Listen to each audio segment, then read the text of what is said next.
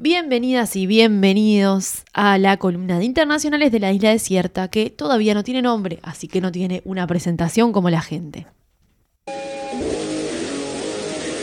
O povo organizado toma as ruas mais uma vez.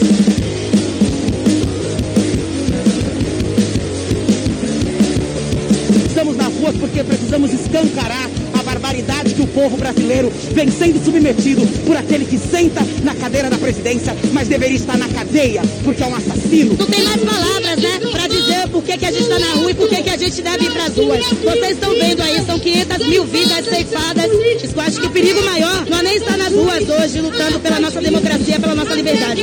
O perigo maior está sentado na cadeira da presidência da República. Não vamos desistir da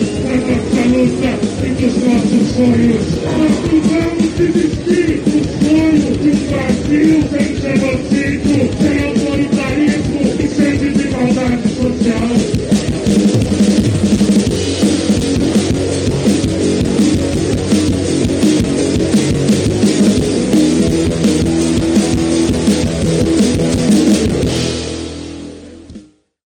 Estábamos escuchando una de las convocatorias a las manifestaciones de este sábado 19 de junio, hashtag 19J, que volvieron a movilizar a todas las ciudades brasileras.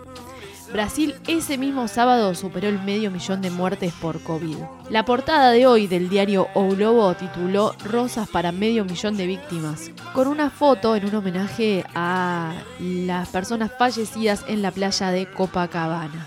Recordemos hace un par de semanas hablábamos de estas primeras convocatorias que movilizaron a miles de personas en todas las ciudades y se reiteró este sábado. La convocatoria es no partidaria, pero está convocada por el movimiento, por sectores sociales de todo tipo, por partidos políticos también de izquierda, eh, pero también de muchísima gente independiente que está cansada, sobre todo de la gestión de la pandemia, la gestión sanitaria de la pandemia que viene haciendo Jair Bolsonaro, que está siendo investigado por justamente contribuir a que haya más muertes y que se demore la vacunación. Luis Ignacio Lula da Silva finalmente resolvió no concurrir a estas manifestaciones, estaba en duda pero eh, con el objetivo de no generar más aglomeraciones y también en la decisión política de no partidizar el movimiento. En Twitter Lula escribió 500.000 muertes por una enfermedad que ya tiene vacuna en un país que fue referencia mundial en vacunación. Eso tiene un nombre y es genocidio. Mi solidaridad con el pueblo brasileño, dijo el expresidente. También habló el ex candidato a la presidencia por el PT, Fernando Haddad, que escribió en la misma red social, en Brasil proporcionalmente murieron cuatro veces más personas por COVID-19 que en cualquier país del mundo. Decirle a esto genocidio no es retórica, sino un hecho. Solo nos queda luchar para que esto termine. Y por último, les mencionamos la, la expresidenta Dilma Rousseff dijo que Brasil está respondiendo al desatino genocida del gobierno. Las calles están hablando y ya muestran el camino de la esperanza. Las manifestaciones dicen fuera Bolsonaro. Un sinfín de referentes de la música y de la cultura convocaron y participaron de estas movilizaciones. Chico Huarque, María Betaña, Nando Reis, por mencionar algunos que podemos tener más cerca en las referencias. Cambiamos de tema y nos vamos a Perú porque a más de dos semanas de la segunda vuelta aún no se ha proclamado al presidente electo. Después de una semana, el conteo de votos concluyó el martes pasado que el ganador era Pedro Castillo. Según el conteo, al 100% de los votos, Pedro Castillo sacó el 50,1% frente a Keiko Fujimori que obtuvo el 49,8%. Es muy chiquita la diferencia, apenas 44.000 votos, pero son 44.000 votos. Si bien las autoridades electorales del país terminaron de contar las actas, los votos, Fujimori no aceptó el resultado e hizo un pedido de nulidad para unas 802 actas de votación que representan a cerca de 200.000 sufragios de zonas rurales que justamente son favorables a Castillo. Escuchemos a Keiko Fujimori. Hay claras denuncias de irregularidades de manipulación ha sido planificado por miembros de Perú Libre. Tenemos el derecho de saber la verdad. Y que ustedes, señores miembros del jurado, tomen una decisión a conciencia. Estas acusaciones de Fujimori contrastan con las observaciones de la Defensoría del Pueblo y de los observadores internacionales que no reportaron ningún indicio de fraude en la elección.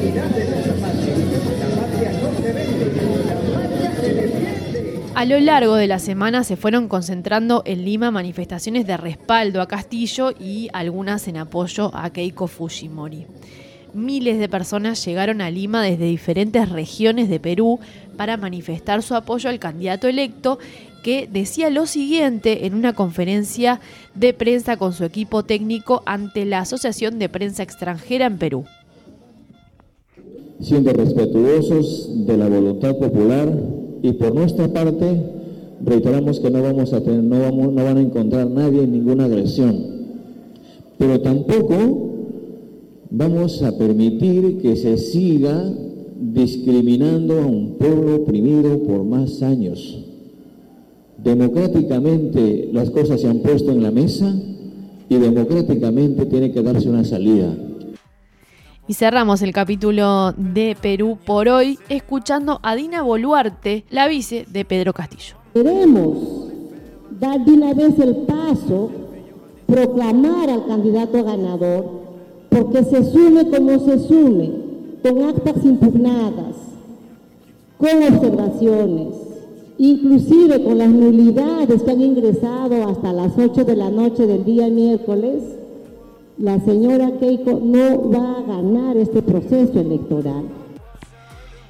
Pasamos a Colombia. El martes pasado el Comité del Paro resolvió suspender temporalmente las movilizaciones de los miércoles, pero varios sectores continúan movilizándose. Eduardo León Navarro, uno de los portavoces del Comité Nacional por el Paro, decía lo siguiente a la agencia RT.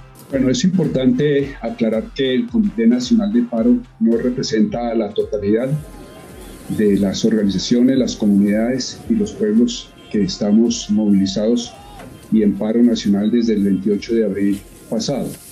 De tal manera que la estrategia que define el Comité eh, Nacional de Paro eh, tal vez sea posible que la acaten eh, las organizaciones que están de acuerdo con esa definición. Respetamos la decisión de, de CODE, por supuesto, eh, tendrá efectos sobre sus eh, afiliados. Eh, creemos que no sobre la mayoría. algunos docentes seguirán en cese de actividades.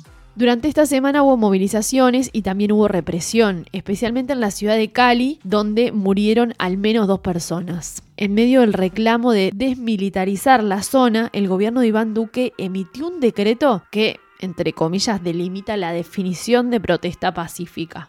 Este decreto permite el uso de la fuerza contra los cortes de carretera. Esto es interesante porque si hasta ahora no estaba permitida la fuerza, no sé, no sabemos muy bien eh, qué va a pasar ahora que sí va a estar permitida. Iván Duque anunció además que dentro de un mes, el 20 de julio, va a presentar un nuevo proyecto de reforma tributaria.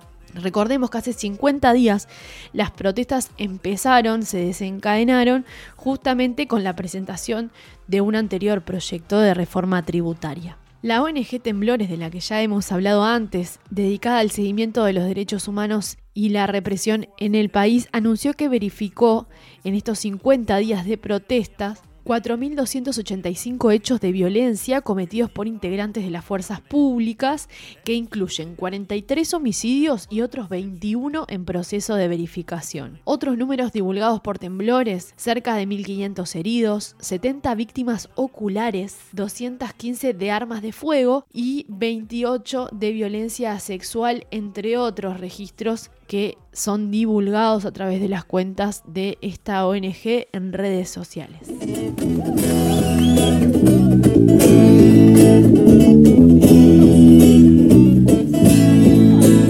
Y para cerrar este capítulo de Colombia vamos a escuchar la intervención del grupo Aterciopelados en una de las manifestaciones hace unas semanas que tenía planificado un concierto en estos días, pero que tuvo que ser suspendido porque además de todo esto Colombia también atraviesa la pandemia por COVID-19 y en una ola de contagios muy importante, así que este concierto quedó aplazado. Pero escuchamos un poquito canción protesta tocada desde la calle y con un mensaje especialmente dedicados a los músicos y las músicas del país.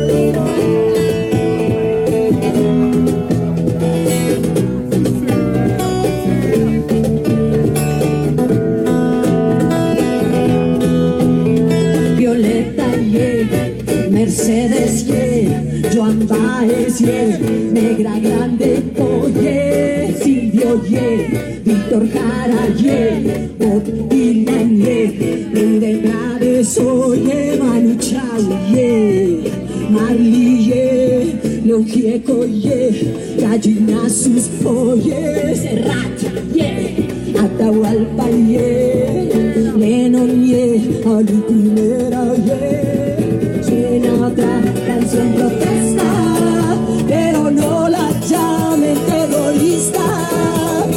No es que sea